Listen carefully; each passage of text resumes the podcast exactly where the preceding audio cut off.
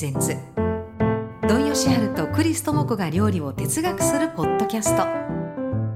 supported by 象印。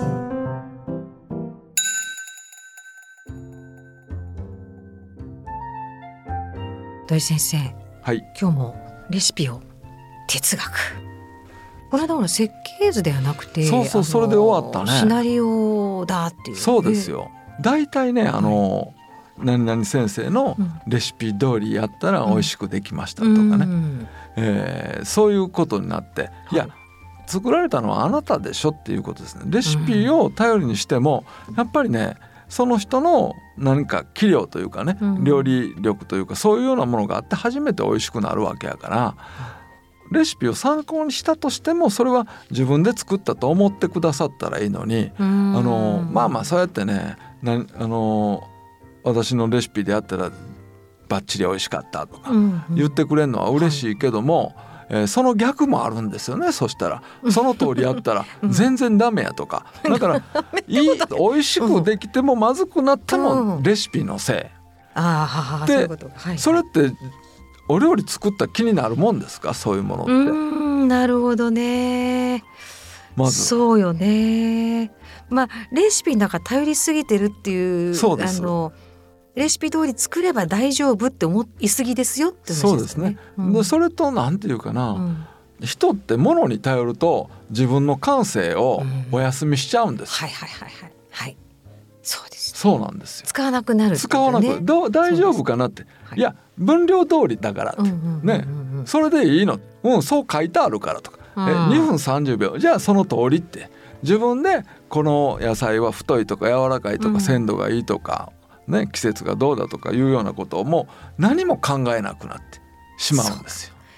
そうですね、でも料理する時ってその感覚まあ手も使うし、はいはい。あの花も香りを嗅いだりっていういろんな要素があるけどあのレシピがあることによって、うん、頼る合ってるんじゃないかって思うね。そう自分よりもうん他のよその人を信じるみたいなことになってしまうんですね。だけどもやっぱり自分信じてほしいのと、はいうんうん。あのみんなレシピのおかげって思いすぎって。だから なんかこうだんだんしまいに私はそう違うやろと。腹立ってきましてね。それで余計にレシピうん。なんていらないとかね。レシピブックはもう私は出さないとか、えー過去にはたくさん出しましたけど、そんねなことおっしゃった時もある。う どうどうしてレシピ本もん、たくさんあるでしょ。ありますよ。いっぱいあるんですよ。そうそうそう。そう出してきたけども、うん、もうん。う散々出したから、うん。気がついたらレシピにも価値はなくなってるんですよ。えどうどういう意味ですか？だから例えば一回出したレシピ、うんうん。あの検索すれば必ずどっかから出てくるんですよはいはいはい。だからレシピブックっうん。て成立してんのかな、でも一冊にまとまったのはまあいいから言うて買ってくださったりするけども、うん。まあそれさえもやっぱりあのそんなね無駄なお金も使いたくないと思ったらみんな携帯で見てあっちこっちになって余計にそれがなんか料理する手順としたらまずは、えー何食べたい？携帯見るって、ね、どうやって作るの？携帯見るっていうことになってしまったらはい。ちょっとあの人間なんだからとかね、うんあのそこに頼らなくってもあの私たちは、えー生きていけるんだぞと。うん大体レシピってなんでそんなあるんですかと思いますね。そうですよね。まあでもレシピ本をあの見るのは好きです。あのどういう人がいるのかなのか、どういう考えなのかなっていうのは面白い。そうでしょうだけどもあの例えば高野豆腐煮るにもうん。お砂糖が大さじ3倍にうん薄口醤油が酒がっていうふうにうん結局あのちゃんと分量があるでしょ。う、はい。あれ大さじとか何倍とかいうのは栄養学っていうようなものがあのそちらから出てきたもんなんですよ。うん塩分量をちゃんと計算できるとか油の量が計算できる。それがなかったらあの正確に、えーカロリー計算とか、あのまあ、健康指導ができないということを厳しくやったせいで、うん。そんなことでレシピみたいなのができたということもありますよね。そうですね、はなんかでも自分で感覚で分かったらもちろんそれが最高だなって思いますよね。私もそんなんうん。分かってないと思うんですよ。うん。分かってないけどもその時々でいいって思えたら、だって人間ってこうオーバーにならなかったらそれほどこう悪くならないことないですか？自分で足らないなと思ったら、はいはい、ちょっと醤油を補ってあの自分でも塩少し入れた方がいいんじゃないとか、うん、後から気を使ってね作った方はちょっと薄かったねとかちょっと濃かったんじゃない、うん、気になるけども食べてる方って、結構気にしないで食べてるんですよ。そうかもしれないですね。だからその、はいはいはいはい、なんかなわかんないけども、まあ料理するいうのがすごくプレッシャーになって。うん。美味しいとかまずいとかいうのを自分で責任持ちきれないからレシピ通りやるっていうことになってるんやと思うけどもでももうちょっとおおらかにね家族のことやねんから自分一人で食べてる時にそんなん思わないでしょ。あのちょっとこうかったねとか自分に過去の自分に問いかけるみたいなことは。ね。あこんなもんやと思って、はい、あこれやったらまあご飯2膳食べれるわみたいなこういう時もあるし、薄味やったらやけにおかずばっかり食べてしまう。もうちょっと濃い方がご飯と合うなとかね。いろいろあるわけですよ。それはもう時々で変わるから自分で補ったらいいっていう感覚いうのがねやっぱり料理っていうのがあまりにもこう作る人の責任の、になってきたから。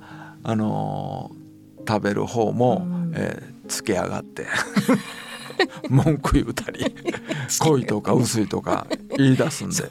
そうでもね、うん、大先生ほらあの作る人がボスだからっていうあそうそうそう作る人がボスなんですよ。そうですよ、ね、でも世の中いうのはなかなかそうはいかないみたいなところがあってね食べる人が、うん、あのえーまあよそで食べても料理もしたことないような人が味がちょっと濃いなとか、あのいろいろ言うのは、そのなんかお金を払う人がなんかボスになってしまう、いやそうやないやろとかいう気がね本当のとこなんですよ。そう。だみんなでも作ればわかるところは本当はうん、ありますよね。作ればわかるんですよ。だから失敗すればもっとわかるんですよ。そうですね。うん、だから一人の時に大いに失敗しとけば、うん、そしてあのー、それこそ一人暮らしって本当に料理自由にできると思いませんか？そうですね。そういうえ一人暮らしで何かお料理自分のためにするっていう時期があった方がいいようにも思いますけど、そしたら大抵はなんとなくできますよ。なんか美味しいものを求めすぎてるんですかね。えー、美味しいは、えー、いろんな美味しさがあるんですよ。うん、ね、そういうような美味しさじゃなくて、えー、なんだろう。例えば、苦味であるとかね、うん、歯ごたえであるとかね、はいはい、いろんな楽しみがあるっていうようなこともあるのに、それは味付けの問題じゃないところがあるんです。素材の問題いうのがすごく多いんですよ。でちょっとそうじゃないところに気持ちが行き過ぎてるってことですよね。大体ねあの、うん、レシピっていうのは、はいはい、西洋的なものの考え方であるいうことですね。うんうんうん、それは、うん、日本はみんな勘なんですよ。うん、そうそうそう。おっしゃる通り、足していくんですよ、うんうん。日本のものの考え方いうのは美味しいものがもうすでに一木の中に入ってるから、それを彫刻的に彫って、ねいらんないもの。まあ言うたらこう食べにくいところを捨ててしまったら中にはお刺身が出てくるわけでしょ。はい、それが日本的な料理ですよ。だから湯がくって言うじゃないですか。はい、インゲン豆を湯がく何を湯がいても本当に鮮やかな緑になる。それはアクって言って野菜が生の時にちょっと緑が黒ずんでるんですよ。あの湯がいた後の茹で汁がちょっと茶色くなったりするわけでしょ。はいはい、なんか湯がくって何かこう削り取ってるみたいな意味でしょ。湯がく。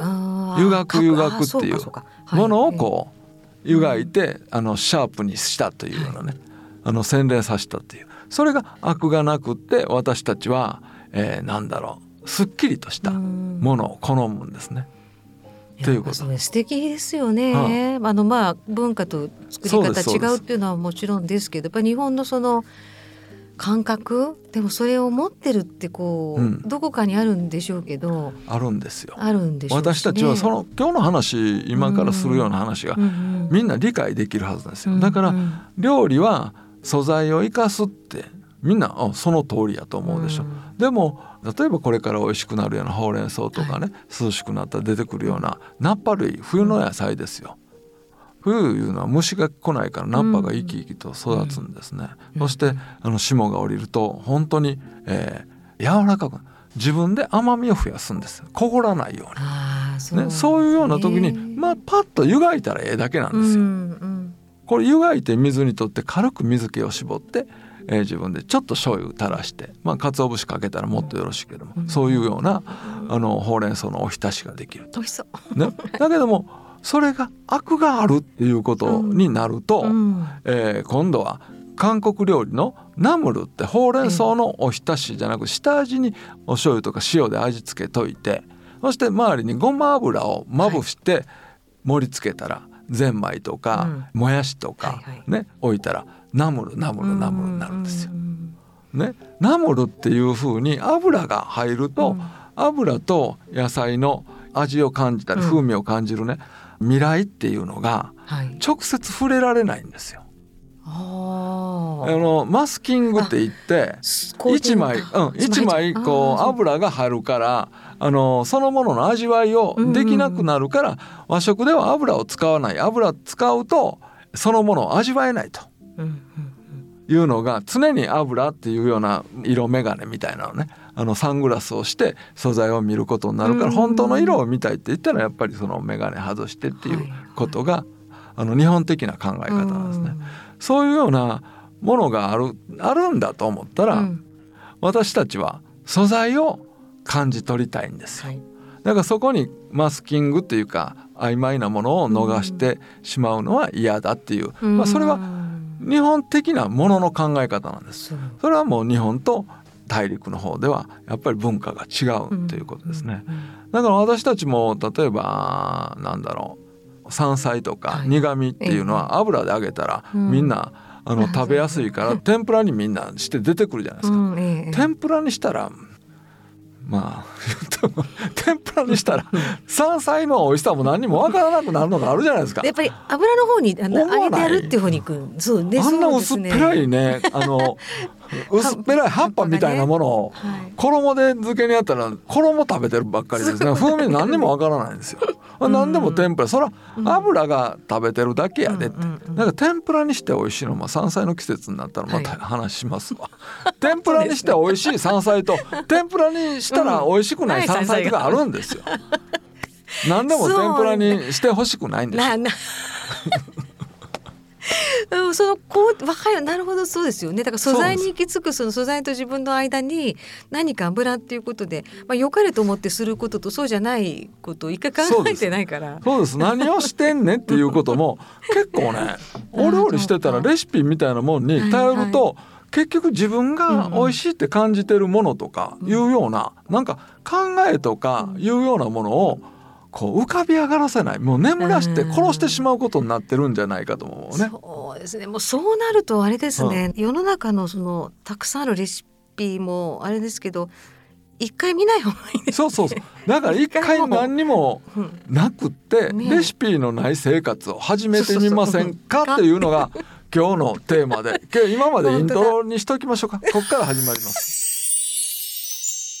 美味しい哲学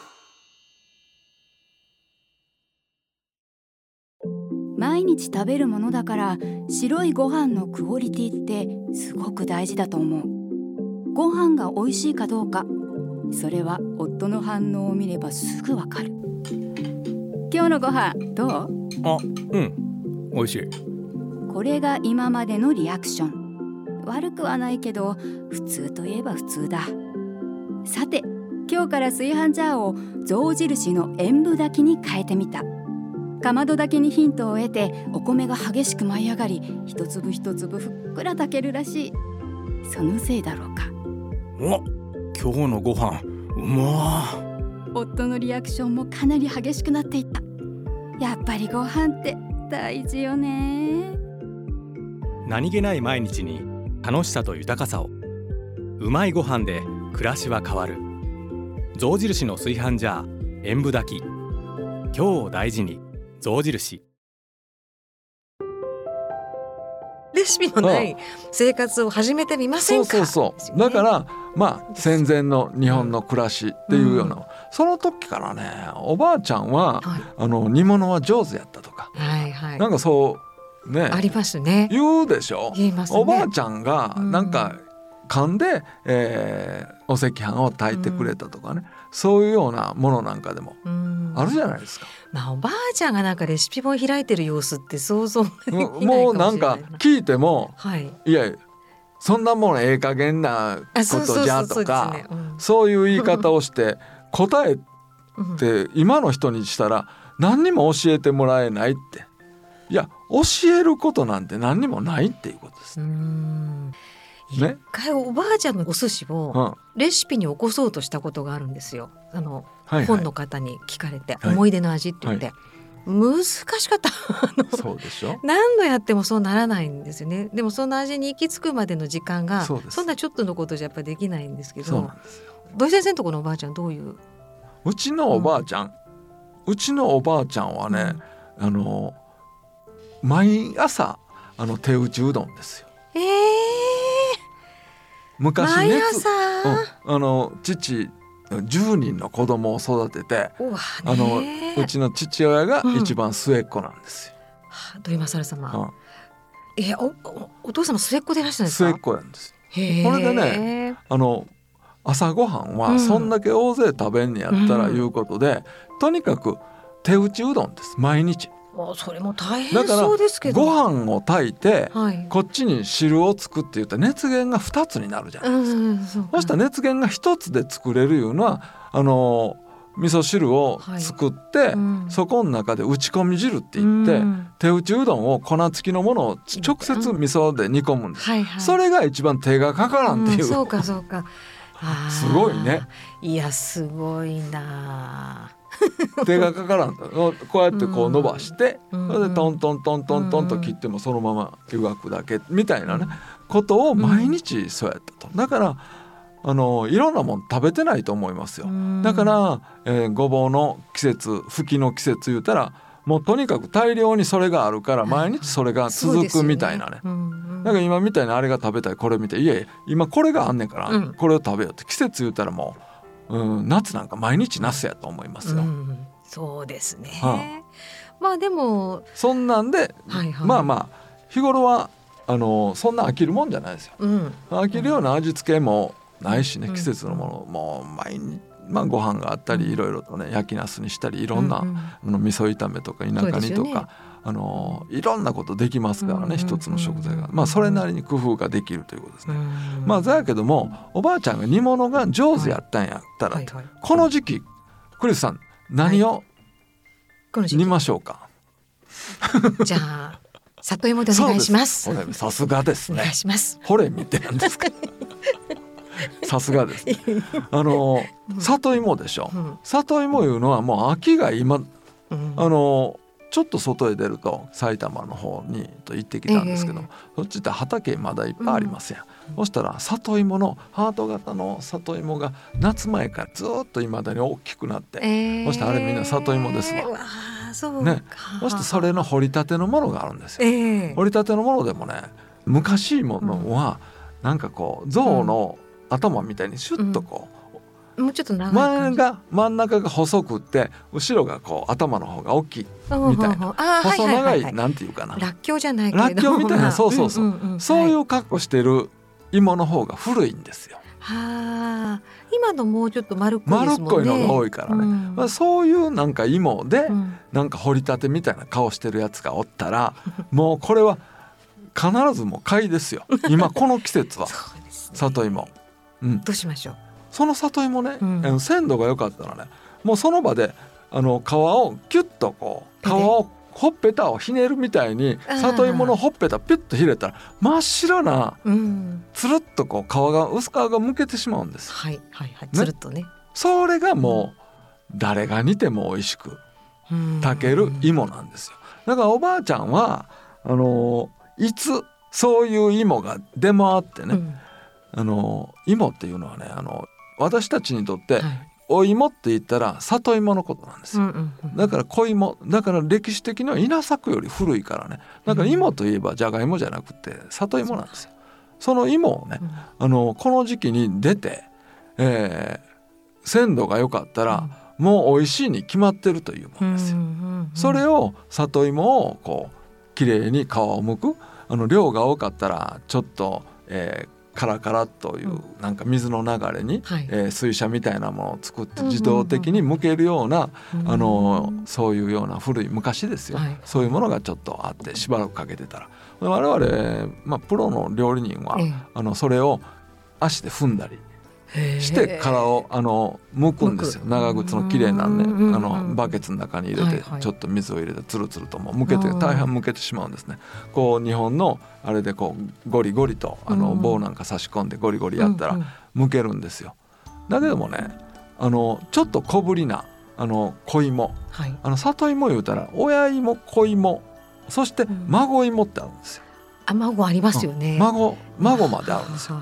それをふかしても湯がいてもそしたらもうそのままつるっと塩をつけて食べる、あのお月見の頃とかね、えー、あのそんな頃言うたらそういうお料理料理屋さん行ったらそこに切り口にウニなんか塗ったってちょっと食べたらみたいな風にもなると、茹でたら食べれるんですよ。そうですね。茹でて塩つけたら食べれると。まずそれが第一段階じゃないですか、だからあのいい芋があったら、火を通せば食べられるということ。だから湯がいてまずは食べる。そして次に周りの今言ったみたいにあの薄皮だけペロッと剥けやすいから、はいうん、そしたらそれをかぶるぐらいの水です。芋が重ならないぐらいに一並べぐらいにしておいて水が全体を覆うぐらいに入れて、うん、あの火にかける、ね。でんぷんとかが多い根菜類は水から茹でるわけです。うん。ね、水から茹でたら、はい絶対に柔らかく火が入るわけですよ。うん、はい、必ず、はい、そしたらそこに砂糖とお醤油こうまあお醤油をこの芋を自分が醤油をかけて食べると。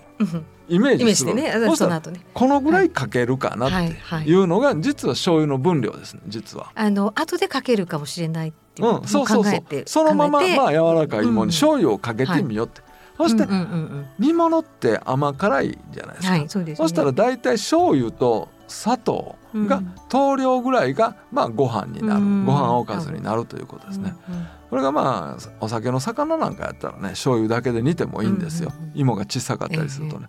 だけども醤油と砂糖を入れといてそのままずっと煮詰めたら、うん、醤油と砂糖がまあ芋の外側に覆うようになって茶色くなるんですよ、はいはい、だけどもそれよりももうちょっと美味しくしたかったら先に油で炒める方法もあります、うん、でも油で炒めるのもとにかく茹で始めたと、うん、後からでもいいんですよ、うんうん、後から油を大さじ2分の1杯とかぐらいに入れてもらったらこう乳化するわけですよ砂糖と醤油と油。油,、ね、油が乳化して、余計にコーティングされる、あの芋の煮転がしですから、色が綺麗。茶色いのが艶が出たり、良くなりますよね、ということですよ。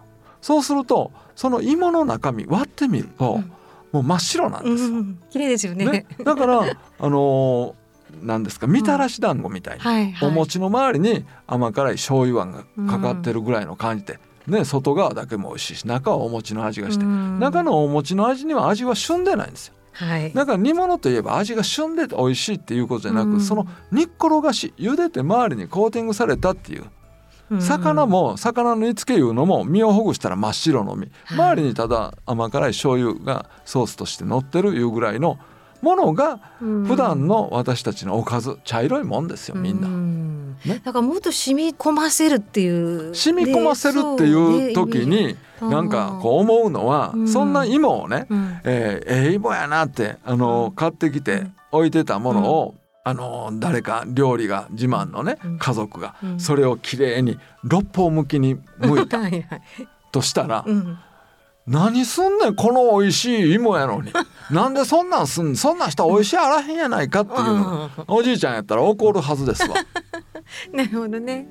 なんですんねん新芋やろって、ねあのじゃあ芋を、えーと、天地を切り落としてね、うん、そして六方向きってこう、はい、樽みたいな形ねお正月とかそうそうそう、ね、うん、そういうイメージなんですよ、はいはい、それは料理屋さんでお弁当なんか言うたら松花堂のお弁当に今の季節か多分入ってますわ、はいはい、ね、それは白い芋で、うん、それは一旦ね米のとぎ汁、うん。はい、ね、米のとぎ汁の濃いので湯がくんですよ、えー、もう柔らかく湯がくんですよ、はい。そのまま、うん、そして柔らかく湯がいたら米のとぎ汁を全部水で洗うんですよそれでこっち側にたっぷりのあのお出汁をつけといて、塩味とお酒でプカプカと浮かべるように煮ておくと芯まで火が通って、今度今度熱くなってそれが冷めるぐらいまでの間に浸透圧で芯まで出汁の味になるんですよ。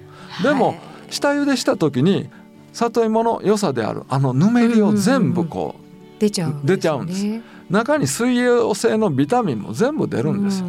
栄養価値あんまりないんです。よ。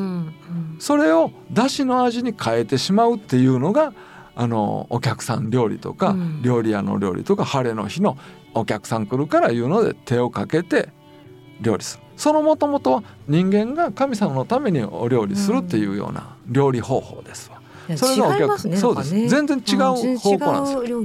まあ、白いお芋は洗練としてちょっとかっこいいんです、うんはい、なんか料理ができる感じがするし、うんうん、こっちは田舎臭いおばあちゃんの味みたいな感じかな、いうようなものやけどもまあ日常生活はそのおばあちゃんの煮転がしが普通なんですよ。そうですね。それでもうやっぱりいつその芋の美味しい時期かっていうことを知ってるからシンプルにお皿に盛り付ける前に子供が帰ってきたらあのおばあちゃん優しいから孫にお箸で割り箸で突き刺して 「これ今日炊いたからな」言うて、そしたらその長い棒を持って、えー、外で食べたり行儀悪いけどもそんなことそん。なうちの子そんなあの行儀悪いからおかおばあちゃんやめといてよ。ってお嫁さん言うかもしれんけども。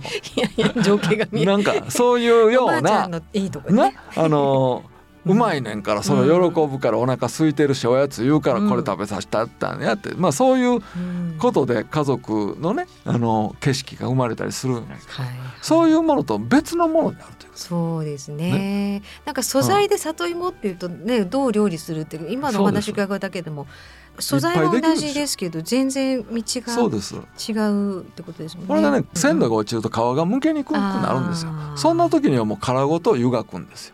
はいはい、そしたらもう皮湯がいてしまうとつるっと今度出てくるんですよ。うん、つるっと出てきたものを、まあ、お布巾なんかに私はちょっとギュッと絞って、うん、そして味噌汁なんかに入れたら、はい、あの味噌汁と馴染みがいいから、うん、ひねりっこ芋っていうねそのまま入れたらなんかこうあまりにも分離した感じやけども、うんうん、ちょっと潰してやると味噌汁が中にこう割れ目から入ったりして、それがひねりこ芋の味噌汁とかあるいはコロッケの衣、小麦粉溶き卵パン粉つけてあげたらこれ里芋のコロッケに醤油つけて食べるんですよ。えー、里芋のコロッケ作ったことないないんですよ。それは普通やらないですよ。だからもう柔らかく湯がいてしまったらそうなるわけです、ね。そしたら、それってさクリスさん、うん、今の煮転がしに鶏肉が余ってるから一緒に鶏肉入れとこうとか、ね。煮干しがあるからちょっと煮干しも一緒に最初からお芋と入れといたら煮干しもこう、うん、えー、カルシウム取れたり余計にうまみが出て表面が美味しくなること、肉入れた豚肉入れた牛肉入れた、うん、もうバリエーションが今あるもの、うん、ベーコンだって構わないし、自分でこうだんだんだんだん一つの湯がいたら食べられる。茹でて煮詰めたら周りが、うん、あの味が、えー、でくるまれて一つの料理になる、うん、それと一緒に肉を入れたらおかずとしてはあの、うん、グレート感がグレートアップするとかね、そしてあのただ湯がいたものを潰してパン粉をつけたらコロッケになるとか、ひき肉を混ぜてみよう。鶏ひき肉を混ぜてみようって。ね。潰しておいて。今度あのホワイトソースと混ぜてみよう。これグラタンにしてみようって、はい、自分で知ってるものとこうだんだん工夫ってもう無限になってくるんですよ。まあ本当そうですよね。好きなもの何と合わせて積み上げ式。自分であの、発想をしていって、うん、今日これがあるからこうしようって。うん。湯がいておいてそのまま味噌をつけて食べたって田楽で食べれるわけやけども、はいはい、あの冷蔵庫に湯がいたものがあったら、うん、明日これを潰して、うん、何でしょうマッシュ、ね、マッシュポテトあの里芋のサラダだってできるよね。それをねあの火を入れたやったんが、うん、沖縄のねあのドドルワカシーってあるでしょ。ドルワカシーだ。それをもドルワカシーっていうのは実際ね芋が違うんだけど、はい、あの里芋でやってもできるんですよ、うんうん、あれね油を入れるんですよ。芋に芋に。あそうです。マッシュポテトにマヨネーズ入れるぐらい油入れるんですよ、えー、そしてちょっと砂糖も入れて甘くして、はいはい、そして本当はその辛芋っていうね沖縄の場合は茎があるから茎も刻んで一緒にやったらちょっと食物繊維みたいなのが入るからね。それが味の膨らみが出て美味しいけども私は別にネギを、白ネギのところを斜め切りにしてそれをあの潰し煮みたいなにしてアクセントにしてる。そうするとそれが入るだけ飽きないんですよ。だから工夫ってできるでしょって。だ工夫っていうことは結局頭をちょっと使ったり自分の感性を使うっていうことですよね。自分の経験のあるものをこっちに持ってくるんですよ、うんうんね、だから、例えば昔料理の鉄人いう番組あったじゃないですか、あれイタリアンのシェフとか、うん、あの日本料理のシェフとか自分の得意技っていうのがみんな持ってるんですよ、うんはい、それと素材の合わし方のだけの問題やから急に何が来たって何でも作れるんですよ、お題がね、うん、自分の世界に取り込むいうことですから。はいはい、だ今なんかそのどっかの世界に誰かのシナリオとか誰かのストーリーの方に行こうとしてるけど自分の世界に。持ってくる、ね、自分の世界自分の周りはなんか、うん、あのレンコン畑がいっぱいあるとかね、うんうんうん、だから自分のよそであコロッケ食べたらレンコンでコロッケ食べたらどうかしらとかね。そんなこと。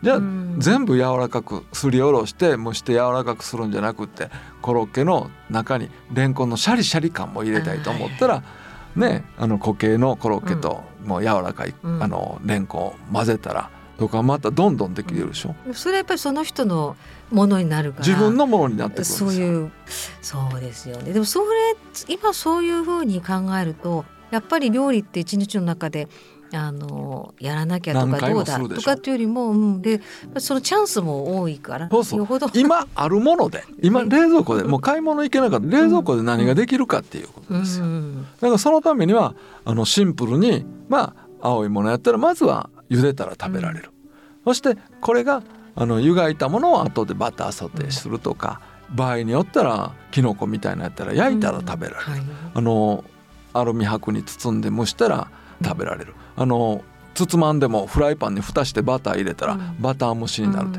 シンプルでしょ。そのバター蒸しってきのこに火が入るほどの同じぐらいに例えばそこにベーコンを入れておいたら、ベーコンの風味のすぐ、あのお料理に変わってくるって、なんかそういうイメージ。もう今日今この回だけでもこれはもう無限に広げていく方法を今回はなんかねレシピを使わなくても日本の料理いうのは、素材をまず殺さないで、うん、えー、そこに膨らみをつけていくという、うん、これ肉が入るでしょ。う、うん、あの例えば舞茸の肉炒めとか、はい、なんかそういう舞茸と何かとかいうと、肉って肉が入るといつでも肉が主役になると思いません？そうですね。持ってかれがちですね。そうでしょ、まあ、秋はやっぱりこうほらキノコ類ってそう。思ってはいるけど夏はきゅうりやトマトやナスや言うてんの、はい、肉が入ると鶏肉とナスの炒め物。鶏肉とかなんか肉が主役になるから、なんかものすごく悔しいんですよ私。そうですよね、うん、だから肉以外のその季節の、今やったら里芋きのこ、まあ栗とかえー、そのうちにレンコンとかごぼうとか、ね、根菜類から地面の下に、あのあるものが旬になってくるからそれを主役にすると、それは今日はじゃあレンコン餅ってね聞いたことある。すりごろして、あの水気絞って、あの蒸せばもちもちになるからこっからあの料理屋さんやったらお吸い物みたいな作るんですよ。美味しいですよね。ギュッと握ったらね、ギュッと握ったらレンコンがね、あの手の形になるんですよ。それを鹿の背という形になってそれをお吸い物なんかに浮かべたりね。鹿の背？鹿の背言うんですあの形を。手がこう握ったこうプッこういう感じを。そういうふうにしてねあの秋のお吸い物みたいなのもできるし、うん、それにさっきも言ったコロッケだってできるし、うん、あの小麦粉まぶして揚げて、えー、そうめんつゆみたいなめんつゆに大根おろし入れて食べるとすごいおかずになりますよね。いやでもそうですね。何を考えてても積み上げ式に、うん、だからそれもあの日本の食材足す焼く煮る蒸す揚げるですか、はい、いるっていうことですね、それになます生で、えー、うん、使用するとかいう5つの調理方法をどれを選ぶかいうことです、それだけでできるんですよ本当ですねいやでも旬のものってそういう方法でいろいろやって飽きないように楽しんでいくっていう。そうそうそう。今なんかもう さつまいも。さつまいも。さつまいも。も。いいんだけど。さつまいももねいいですよ。里芋レシピ。流れを覚える？はいはい。あのこの前久しぶりに大学芋ええわあはい。大学芋ってどういうふうに作るかってイメージがしにくいけども、はいたださつまいもを揚げるとうん。硬くなるじゃないですか、うん、はいそうですね。ね硬くなるでしょ、はい。まあ、天ぷらにしたとしても硬くなるんですよ。だから、はいはいうん分厚かったらそんな火が通らないから、水分が意外と少ないからね、だから下茹でをするんですよ、うーん。ね。はい。そして揚げるんですよ。ほんで下茹でしたものを揚げたら、うん。なんかポテトフライみたいうん。にホコホコしたもの、外に油ができるでしょ。そしてホコホコして周りがちょっと揚げ色がついたぐらいにして、うん。それを今度はザラメとお醤油とちょっと水とか入れたところにそれを辛めにするんですよ。うん。そしてそれが煮詰まってカラメリーゼしたのが大学芋。大学芋ね。と思ったらねうん。と思ったら？自分でう んできるんですよ。やってみようっていうイメージが大事なんですよ。そうそうですねイメージが大事。イメージが大事イメージが大事うんでも里芋からコロコロ転がってさつまいさつまいもってもになったから。私がやったらさつまいものねだからこれは私がレシピを覚えてるとかなんとかそういうことじゃなくってねやってみてイメージを流れを知ってるとかね。うんそうですよ、うん。でもどうやってできてるんだろうっていろんな料理の時思う時うん。にやってみると、あのえ？っていう時とかなるほど。重要なことは調味料分量じゃなくって、うん。スパイスを入れるとか、生姜とかニンニクを効かすとか、そういうことではないんですよ、料理の本質はね。はそうですね。そうなんですもう里芋さつまいも。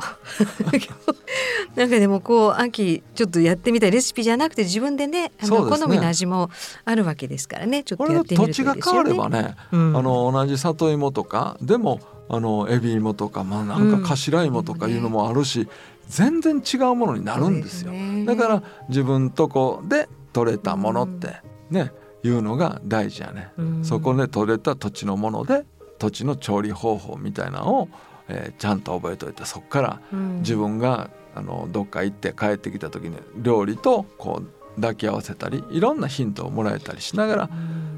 楽しめるんじゃないっていうことね。ななんか美味しい里芋になんか出会ってないって仮に思ったとしたら、買ったものでね、はい。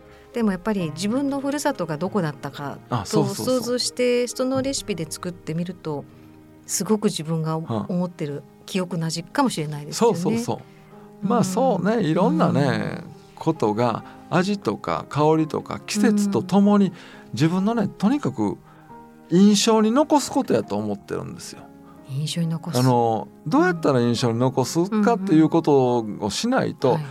日本人は季節とともに生きてるっていう、うん。だから料理が急にそこにあるわけじゃなくってやっぱり季節の料理しようと思ったらやっぱり、あの自然の中から今っていうようなものを感じてああもう里芋の季節やからなって。そうですね。これ今本当にちょうど食べ頃やからとか、うん。なんかそういうようなものを共有しながらね秋になったからとか、うんこんだけ涼しくなってきたらやっぱネギも美味しいでもう霜が、えー降りたから柔らかくなってるから、ねネギたっぷりのうん。お鍋にしようかみたいな。ういういうようのな感じやね。はそういうのはちょっとなかなか難しいでしょ。ねあの磨くっていうかねうんそれを。